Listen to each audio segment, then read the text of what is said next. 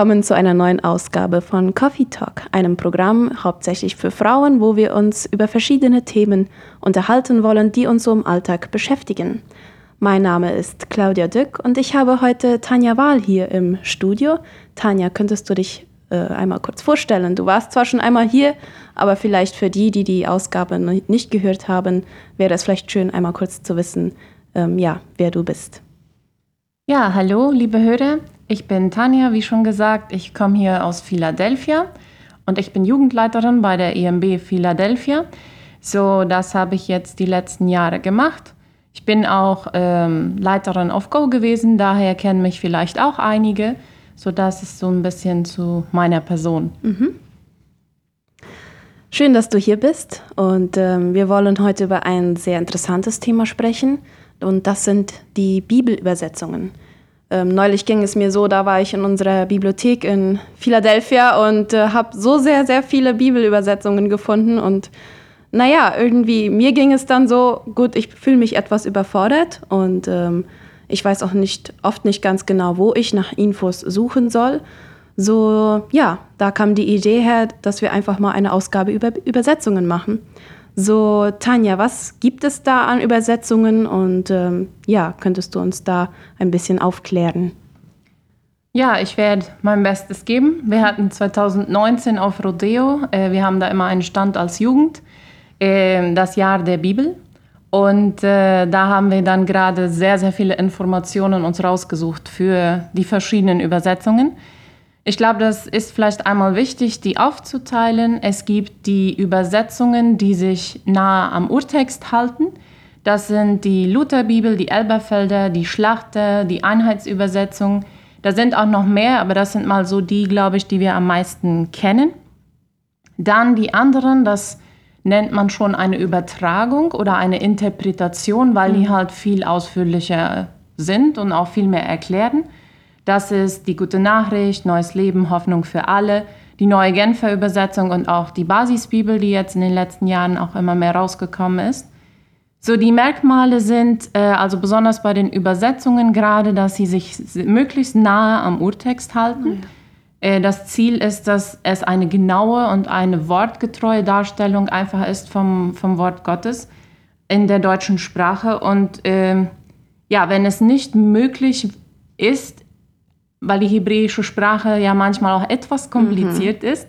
Ähm, wenn das dann nicht ganz möglich ist, dieses zu, wirklich zu übersetzen, dann hat man halt sehr viel Fußnoten oft in diesen ah, ja. Übersetzungen, was es dann erklären soll, was das im Urtext dann heißt, halt bedeuten soll, ja. Mhm. Oder auf Verweisstellen auf andere Bibelverse oder so, da äh, geben diese Übersetzungen sich sehr viel Mühe.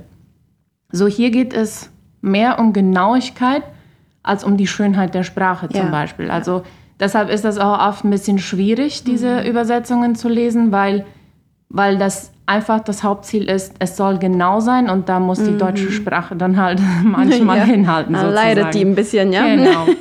Und das wiederum ist bei den anderen wichtig, also mhm. bei den Interpretationen. Sie wollen, dass die Leute das flüssig lesen können, dass das auch gut zu verstehen ist und dass auch besonders Neubekehrte und jüngere Leute das auch gut lesen können oder gut verstehen können. So sie erfassen mehr den Sinn einer Textstelle ah, ja. und übertragen den dann in, in die deutsche Sprache. Mhm. Und sie wollen, oder das Ziel der, der Interpretationen ist einfach sozusagen mit den Lesern zu kommunizieren. Ja. ja? ja. Und äh, ja, der Problempunkt ist hier dann halt, dass äh, den Lesern auch manchmal die Möglichkeit genommen wird zu interpretieren, weil es ist ja schon interpretiert. Genau. So, genau. das ist dann ein bisschen, äh, ja, schade manchmal, würde ich auch sagen. Äh, das, das gibt uns oder nimmt uns die Möglichkeit weg, den Text auszulegen. Mhm. Und ähm, es löst wenig Fragen aus, weil ja man schon versteht. Ja. Und wenn man eine andere äh, liest, dann hat man da so Fragen und dann sucht man auch mal eher nach oder so. Ja, ja? genau. So, also es lässt wenig Raum für Interpretation und aber es sind halt auch gerade zum Vorlesen und so finde mhm. ich immer sehr gute Übersetzungen. Mhm. Ich denke, wichtig ist einfach, dass man auch verschiedene äh, Übersetzungen einfach ja, immer wieder zur Hand nimmt. Mhm. Und auch wichtig ist, denke ich, auf die Jahreszahlen zu schauen. Also die werden ja auch immer wieder revidiert, die Bibeln. Und dann äh, bei jeder Überarbeitung, sagen wir mal, wird ja auch noch genauer nachgeschaut. Und zum Beispiel, wenn wir jetzt so denken, Luther früher, der hatte nicht all die Möglichkeiten, die wir mhm. heute haben. Äh, damals waren noch nicht all die Schriften gefunden worden, die heute schon gefunden sind, das was stimmt, ja. noch früher zurück äh, geschrieben, also von noch eher sind. So, ich denke, es ist auch gut, äh, auf, die, auf die Jahreszahlen zu schauen. Ich glaube nicht, dass eine Bibel jetzt schlecht oder gut ist, sondern einfach die hat, haben verschiedene äh, positive, halt, positive Sachen und auch Problematiken. Ja. Aber im Vergleich mit den verschiedenen Übersetzungen kann man da eigentlich sehr gut ja. weiterkommen. Ja, also vielleicht auch verschiedene Funktionen, ja. Genau. Einfach für je nachdem, für was man eine Bibel braucht, kann man dann die eine oder die andere nehmen, ja. Ja. Und du hattest erst ganz am Anfang schon einmal ähm, einige Übersetzungen und Interpretationen auch genannt. Ähm, ja, mich würde jetzt einfach interessieren, dass wir vielleicht einfach ein bisschen durchgehen, die einzelnen, und du erklärst ein bisschen, was ist das Positive, das Negative, ähm, ja, was du dann so an Info da zu der Übersetzung oder Interpretation hast, ja? Sehr gut. Ja, ich habe mir einige äh, positive Sachen rausgesucht von einigen Übersetzungen, aber auch einige Kritikpunkte sozusagen. Äh, zuerst einmal vielleicht zu den Interpretationen. Äh, die gute Nachricht ist eine, die viele kennen. Ähm, die gilt für viele als eine der zuverlässigsten Interpretationen, also die doch auch nah am Urtext ist, also seit der Revidierung von 1997, weil die da eine gründliche Überarbeitung mhm. gemacht haben. Äh, trotzdem denke ich auch, dass man hier immer wieder auch eine Bibel brauchen sollte, die näher am Urtext ist, einfach um theologische Auslegungen zu, also falsche theologische Auslegungen zu verhindern. Ah, ja. ähm, und einige äh, kritisieren an dieser auch, also an der guten Nachricht, dass das Material, also aus dem Urtext, was man gebraucht hat, aber da bin ich jetzt nicht ganz so bewandert. So. Mhm. Aber es ist auf jeden Fall eine, eine gute Option. Die Hoffnung für alle, die hat auf all, äh, ja, die Hoffnung für alle hat zum Ziel, ähm, eine einfache Sprache rüberzubringen. Mhm. Äh, sie versucht mit Fußnoten zu helfen, damit man den Text trotzdem auch richtig versteht, auch ja. wenn man halt eine Interpretation hat. Äh, eine Problematik bei dieser Übersetzung, und das war mir sehr interessant, ist manchmal, dass die äh, Hoffnung für alle ein bisschen gesetzlich rüberkommt. Und da Aha. hatten die ein Beispiel, nämlich in 1. Korinther 8, Vers 3 steht in der Elberfelder zum Beispiel, wenn aber jemand Gott liebt, der ist von ihm erkannt. Die Hoffnung für alle schreibt hier, wer aber Gott liebt, dem wendet Gott sich in Liebe zu. Mhm. So, die Hoffnung für alle bringt die Botschaft so rüber, dass der Mensch das Werk Gottes ja. tut oder, ja. oder dass der Mensch Gott zuerst lieben muss, um angenommen zu werden. Und das, das wissen ja wir, dass es nicht so ist. So, da sind so einige Sachen, die, äh, ja, die in der Erklärung einfach untergehen ja, ja. oder falsch verstanden werden können. Dann ist auch die Neues Leben äh, Übersetzung, die finde ich persönlich auch sehr schön. Ich habe lange meine Stelle Zeit mit der Bibel gemacht. Äh, diese Bibel bleibt auch so nah wie möglich am Urtext, hat sehr versucht, trotzdem, dass sie eine Interpretation ist, äh, verschiedene Begriffe, einfach auch zentrale theologische Begriffe wie Schuld oder Gnade beizubehalten äh, sie hat sich auch sehr bemüht, die historischen Begriffe, wie zum Beispiel Statthalter, zu behalten, anstatt dann jetzt zum Beispiel Gouverneur hinzuschreiben, was man ah, heute ja. vielleicht besser versteht, oder, oder gerade das ein, ein Heer, wie man das damals sagte, und nicht jetzt zum Beispiel Armee hingeschrieben okay. oder so. Ja, also da hat die äh, großen Wert drauf gelegt. Was aber ein Kritikpunkt oft ist, ist, dass diese Bibel wenig Fußnoten hat mhm. und wenig Verweisstellen halt, wo man Verse ja. und Wörter dann besser erklärt bekommt, ja. ja. Wenig äh, Möglichkeiten, da auch weiter zu studieren, ne, wahrscheinlich. Genau, und Zusatzinformationen, mhm. ja. So, das sind mal so die drei Interpretationen, was ich glaube, was so am meisten unterwegs sind. Mhm. Und dann haben wir die Übersetzungen. Da ist einmal die Elberfelder. Das ist wirklich eine der wortgetreuesten Übersetzungen. Die hat sehr, sehr viele Fußnoten, die helfen für ein besseres Verständnis. Mhm. Sie hat sehr, sehr viele Verweisstellen, einfach auch auf andere Verse. Und äh, was halt eben schwierig ist, äh, bei eigentlich allen äh, Übersetzungen, was ich erst auch schon sagte, sie bemühen sich sehr, dieses Wortgetreue zu übersetzen, Und dann halt eben ist es schwierig, das Ja. manchmal zu verstehen, Ja. weil der Stil, der, der schöne Stil der Sprache dann einfach verschwindet. Ja? Mhm. Ähm, und ja, es ist ihnen einfach nicht so wichtig, dass es leicht zu lesen ist, sondern dass man das Richtige aus dem Urtext findet oder bekommt. Dann ist die Schlachterübersetzung äh, auch eine, die sehr nah am Urtext äh, ist und doch eher aber auch in einer modernen Sprache geschrieben worden ist. Und auch hier äh, kritisieren einige, dass sie äh, im Urtext, also in den Ursprachen Material genommen haben, das äh, nicht so äh, üblich ist. Also man hat bessere Funde gemacht, die Ah, man ja. brauchen kann und äh, die von dieser Übersetzung haben aber äh, dieses vorige Material gebraucht. Da weiß ich, wie gesagt, auch nicht genau, was jetzt alles ähm, genau da, dahinter ist. Es ist deshalb nicht eine schlechte Bibel, aber das ist etwas, was, was die an dieser Übersetzung halt kritisieren. Und dann ist die sehr bekannte Lutherbibel, die, glaube ich, die allermeisten irgendwo zu Ja. Hause liegen haben. Ähm, ja, Luther hat sich sehr an, den mündlichen, an der mündlichen Volkssprache orientiert, was dazu führt, dass er oft auch besonders kräftige und bildhafte äh, Worte braucht oder auch Ausdrücke. Ähm, er hat die Reihenfolge der biblischen Bücher auch verändert, dass Okay. wenn man mal vorne schaut in, im Indice, also wie sagt man, im Inhaltsverzeichnis, Ja.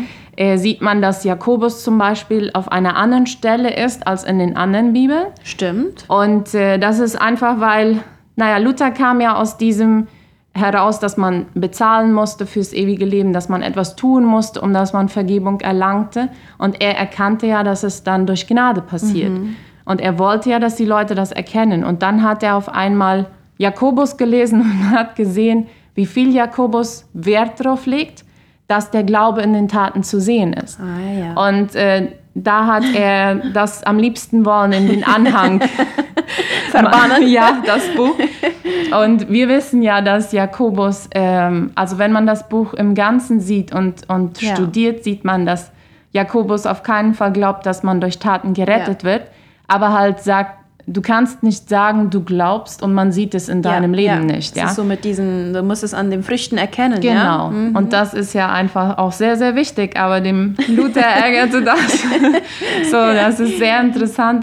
Ähm, diese Bibel bleibt auch sehr stark am Urtext und ist daher auch eine der sprachlich anspruchsvollsten Bibelübersetzungen. Es gibt äh, eine, also die sind, äh, nicht alle Lutherbibeln sind von der Deutschen Bibelgesellschaft rausgegeben worden. Zum Beispiel hat äh, zum Reformationsjubiläum ein anderer Verlag eine Lutherbibel rausgegeben. Das ist die Luther 21. Ich glaube, das war ein Verlag von der Schweiz. Da bin ich mir nicht ganz sicher. Ähm, denen war sehr wichtig, sie wollten die Luthersprache so gut wie es geht beibehalten. Also ihnen war das äh, zu sehr revidiert schon, Okay. die anderen Bibeln. So, und sie wurde halt nicht von der Deutschen Bibelgesellschaft rausgegeben und an ihr wird äh, auch kritisiert gerade, dass die, dass die Übersetzung an einem veralteten Grundtext gemacht wurde. Ah, okay. So, es ist deshalb jetzt auch nicht eine schlechte Bibel.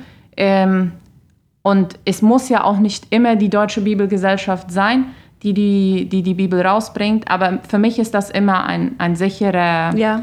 Äh, Beweis sozusagen, dass die Arbeit gut gemacht wurde. Ja. Und die Deutsche Bibelgesellschaft hat auch zum Reformationsjubiläum eine Bibel rausgebracht. Das ist die Luther 2017.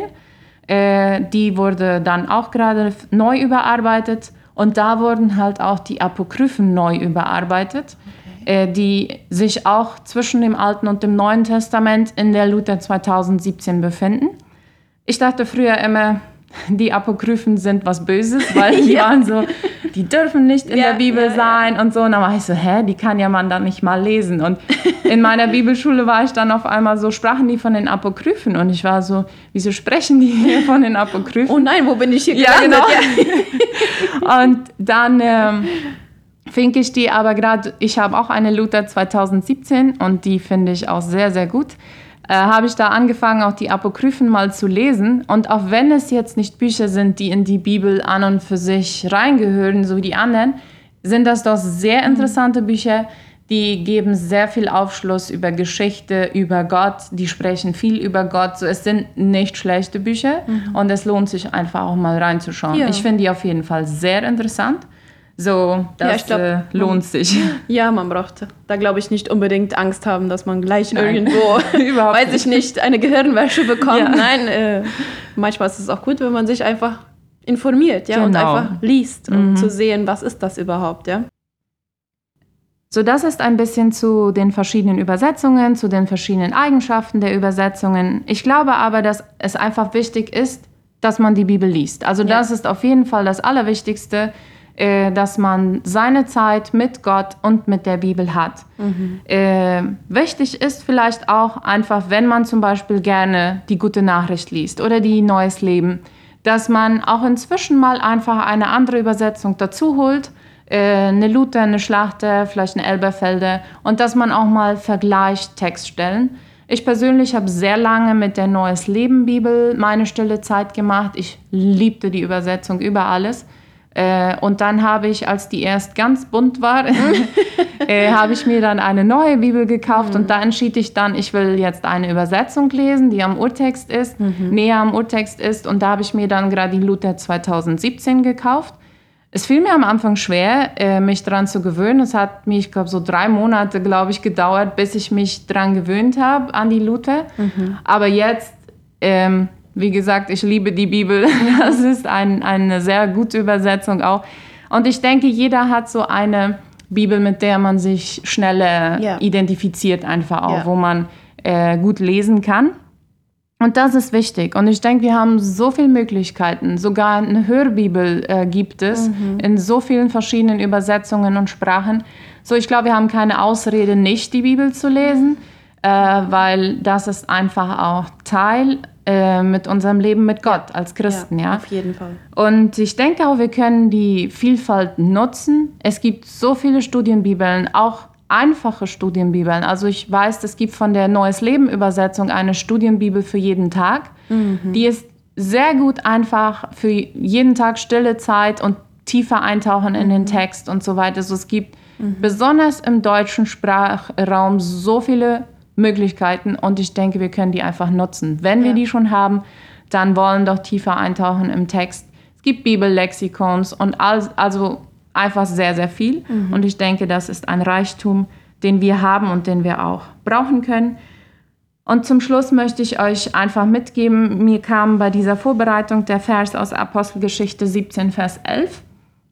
Da kommen Paulus und Silas nach Beröa und predigen den Leuten das Evangelium. Und da steht, äh, sie nahmen das Wort bereitwillig auf und forschten täglich in der Schrift, ob sich so verhielte.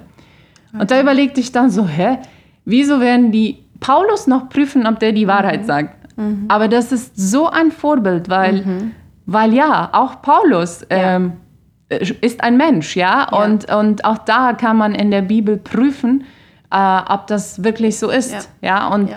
und das lobt Paulus nachher auch äh, an ihnen. Und ich finde das einfach schön, also täglich in den Schriften studieren und sehen, was das Evangelium ist und mhm. ob und ich denke auch, man warnt immer so viel vor Irrlehren und man hört sich über Irrlehren so vieles an. Das ist auch gut. Ich glaube, das sollte man. Aber ich denke, wenn wir die Bibel kennen und wenn wir Tag für Tag einfach auch die Bibel in uns ja. aufnehmen, werden wir ja. die Irrlehren erkennen, ja. weil, weil dies ist das Wort Gottes. Und ich denke, wir sollten mehr Zeit mit dem Wort Gottes verbringen als mit anderen Sachen, ja? Weil das ist die Wahrheit, das ist, was unser Leben verändert. Und ich denke, da können wir uns einfach auch ein Vorbild nehmen an diesen Brüdern aus Beröa, die da alles geprüft haben und einfach auch unsere Bibel mitnehmen zur Kirche, mhm. äh, wo auch immer wir hingehen und einfach prüfen, was ja. gesagt wird. Ja. So, ich denke, das ist das Allerwichtigste äh, einfach von der Bibel. Ja, ja ich denke auch. Ähm, heutzutage haben wir, wir schon so einen großen Einfluss und äh, auf uns strömen so viele Dinge und Ideologien auch mhm. herein durch die sozialen Medien, durch ähm, was auch immer. Und äh, vielleicht überfordert uns das auch. Aber mit der Bibel sind wir auf der sicheren Seite, ja. ja. Und das ist, wie du sagtest, die Wahrheit. Und äh, an der dürfen wir und sollen wir uns auch klammern, ja. Wenn alles genau. andere nicht sicher erscheint oder der Boden anfängt zu wackeln, die Bibel wird nicht wackeln, ne? Genau. ne? weil sie ist das Wort Gottes und Gott ist unser Fels, ja. So, ähm, ja, ich danke dir, Tanja, dass du Gerne. hergekommen bist und uns äh, sehr vieles erzählt und beigebracht hast über die verschiedenen Übersetzungen und auch Interpretationen. Für mich persönlich war das sehr interessant und ähm, ja, vielleicht denkst auch du, liebe Hörerin, daran, dir vielleicht die eine oder andere neue Bibel anzuschaffen. Und ja, ich würde dich einfach auch an dieser Stelle ermutigen, ähm, dir Zeit zu lassen mit der Entscheidung, mit, wel äh, mit welcher Bibel du deine stille Zeit machen möchtest. Wir haben einen Riesenreichtum in der deutschen Sprache, die es in anderen Sprachen leider nicht gibt. Und dadurch, dass wir auch äh, auf Internetseiten oder die bekannte YouVersion äh, Bibel-App haben wir sehr viel Zugang zu anderen Übersetzungen, verschiedenen Übersetzungen, die wir ausprobieren können. So lasst euch da einfach Zeit mit der Entscheidung und ähm, ja, habt auch nicht Angst, neue Übersetzungen oder Interpretationen auch einfach mal auszuprobieren. Ja? So, ich wünsche uns allen ein sehr schönes Wochenende und äh, ja, auf Wiederhören.